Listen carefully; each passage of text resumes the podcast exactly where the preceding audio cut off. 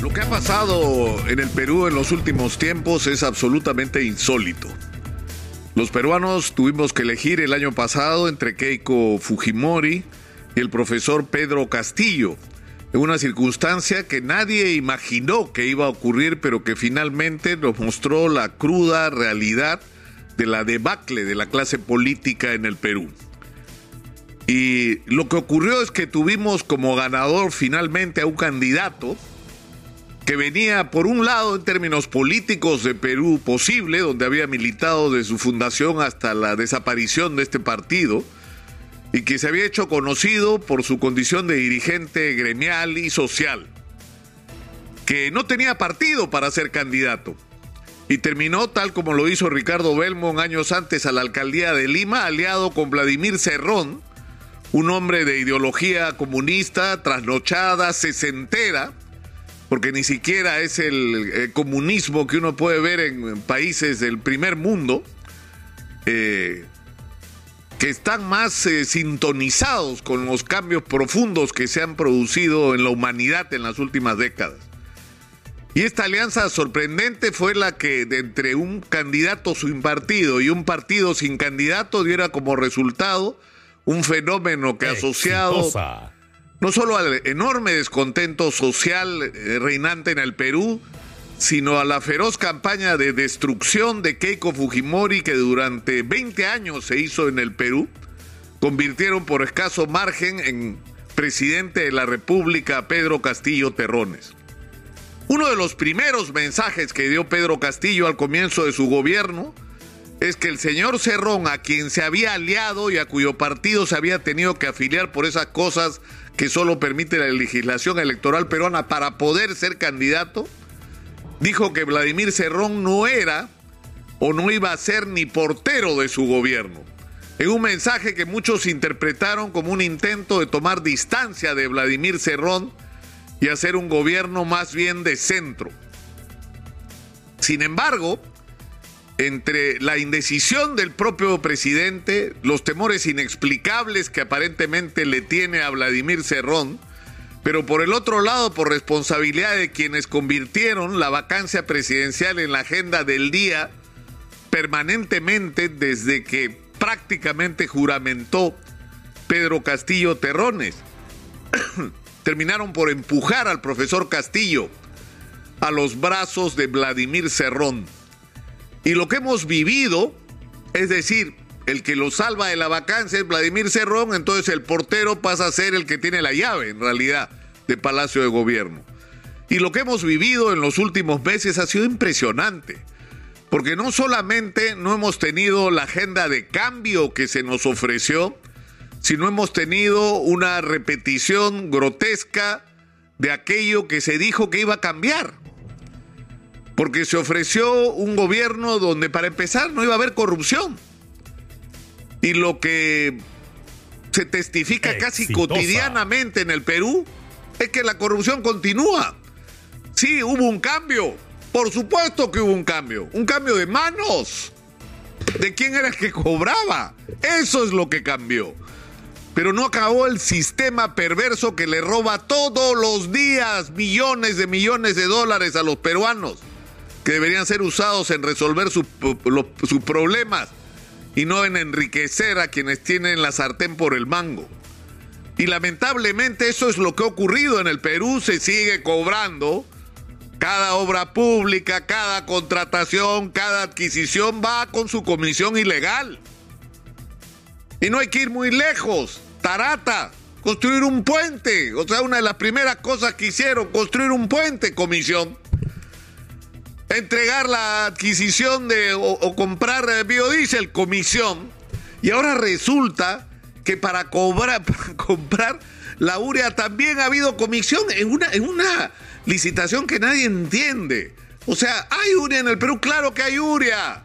Los importadores compraron urea, la compraron cara porque así estaba en el mercado y hay, ¿cuánto? 50 mil, 70 mil eh, toneladas en el Perú en este momento que el Estado podría adquirir y poner de inmediato en manos de los, de los agricultores que lo necesitan. Pero no, había que hacer una licitación internacional donde no participaran los, eh, los postores nacionales y que ahora resulta todo estaba armado para comisiones ilegales que se pusieron al descubierto felizmente y toda la verdad sobre eso se va a saber.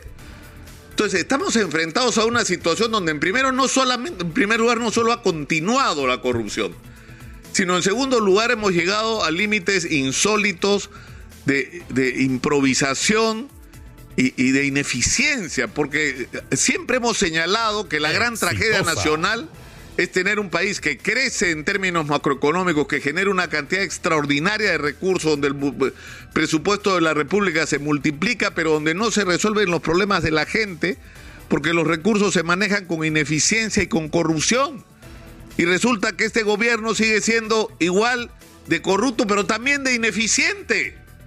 Y hemos llegado a límites extremos. El otro día escuchábamos acá en Exitosa al secretario general del sindicato de Provías descentralizado, un arquitecto contándonos que han tenido desde que se instaló el gobierno hasta la semana pasada ocho directores ejecutivos a un promedio de un mes por una semana en un organismo que maneja casi dos mil millones de soles para obras de construcción y de mantenimiento de carreteras que son vitales para los pueblos y que además le va trabajo a mucha gente y que puede ser activador de la economía. Y que durante estos meses lo que ha ocurrido es increíble porque no solamente ha pasado Puente Tarata por un lado, que es un caso escandaloso de corrupción, sino que solo han ejecutado poco más del 10% de todo su presupuesto, en un contexto en el que además de 250 trabajadores, que era Provías descentralizado, y que ejecutaba el 85-90 de su presupuesto han pasado a ser una entidad que tiene 600 trabajadores o más y que ejecuta el 10%. O sea, tiene más gente y gasta menos. Y la corrupción continúa en las altas esferas. Entonces, esa es la situación en la, en la que estamos y eso es una responsabilidad del gobierno y del propio presidente, de esa incapacidad de poner a la gente adecuada porque se sigue pensando que el Estado peruano es un botín, que los puestos públicos están para repartirse entre los que ganaron las elecciones.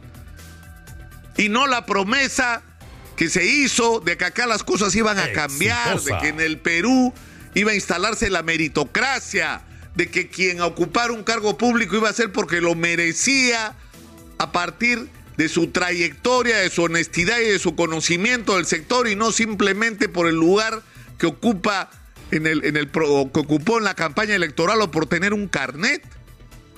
El problema es que en este contexto tenemos además al frente a un Congreso en la República que ha sido delirante en los últimos meses y que se ha ganado a punche el desprestigio con el que la gente lo mira. Es decir, tenemos un presidente de la República desgastado que ha batido esta semana, según la encuestadora del Instituto de Estudios Peruanos, los récords de impopularidad sino tenemos un Congreso de la República absolutamente desacreditado también ante el país por una agenda absolutamente sectaria donde su única obsesión ha sido buscar casi cada semana de qué manera se deshacen de la presidenta de la presidencia del profesor Pedro Castillo sin pensar en las cosas urgentes que hay que hacer en el país. En un contexto además en el que está ocurriendo algo importante que debió ocurrir en los gobiernos anteriores y que no ocurrió y que está muy bien lo que está haciendo el Ministerio Público. Es decir, que si tenemos siquiera la sospecha de que el presidente de la República esté implicado en actos de corrupción, no podemos mirar para el techo y hacernos lo... No, el presidente sospechoso no puede seguir en la condición de sospechoso en el gobierno, tiene que ser investigado. Y si la investigación que según la constitución del 93 no podría ser acusado por el sistema de justicia, sí puede ser juzgado por la sociedad. Y si se acreditara que el presidente Pedro Castillo está involucrado en actos de corrupción, a partir de la investigación del Ministerio Público, la conclusión es una sola y ninguna otra. No puede ser seguir siendo presidente de la República y importa un lo que diga la Constitución. Porque no es moral, porque no es ética, si eso fuera la conclusión. Porque sería una falta de respeto a los peruanos que digamos, el presidente está involucrado en corrupción, pero como la constitución del 93 dice que no podemos acusarlo, entonces lo dejamos ahí sentado. No, señor, eso no va a ocurrir. Se los aseguro que no va a ocurrir. Porque la gente no lo va a permitir y no lo va a permitir en primer lugar aquella gente que puso al, al profesor Castillo donde está con sus votos. Estamos en una situación particularmente crítica y yo creo que es un momento donde tenemos que entender que el sistema de justicia tiene que hacerse cargo y tiene que ser absolutamente implacable, pero además independiente y transparente en la investigación. Sin ningún tipo de sesgo político, porque lo que queremos es la verdad, no sumarse que el sistema de justicia se sume a una u otra agenda. Pero en segundo lugar, hay tareas urgentes en esta especie de periodo de transición en el que hemos entrado, en que es indispensable cambios en el gobierno, pero también cambios en el Congreso de la República. Los peruanos no podemos seguir esperando respuestas a nuestros problemas agobiantes mientras la crisis política se resuelve. Y eso va a requerir, si es que esto es posible siquiera de demandar, un nivel mínimo de responsabilidad.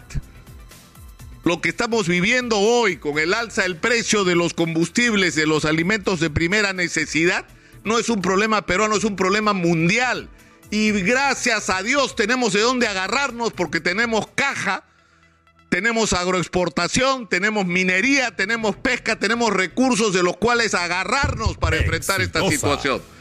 Pero tenemos que afrontar estas tareas juntos y con la mayor responsabilidad que sea posible por parte del Ejecutivo y del Congreso y eso supone cambio de personas en la conducción y sobre todo en la manera de conducir las cosas, poniendo por delante el interés de los ciudadanos.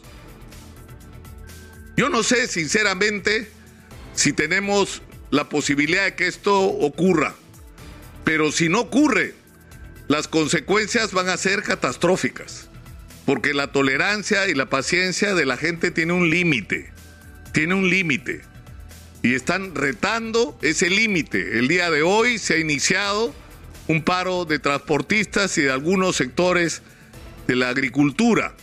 Lo que viene en las próximas semanas es que a esto se va a sumar otros niveles de descontento y la gente no está dispuesta a esperar más, más por las respuestas que se necesitan para hoy, no solo por la crisis económica, por la inseguridad, por la falta de empleo y por la crisis evidentemente que tiene que ver también con la salud pública. Yo no sé si vale la pena insistir, pero yo invoco a nuestros señores políticos, tanto del gobierno como del Congreso, a que actúen con la responsabilidad que el momento exige.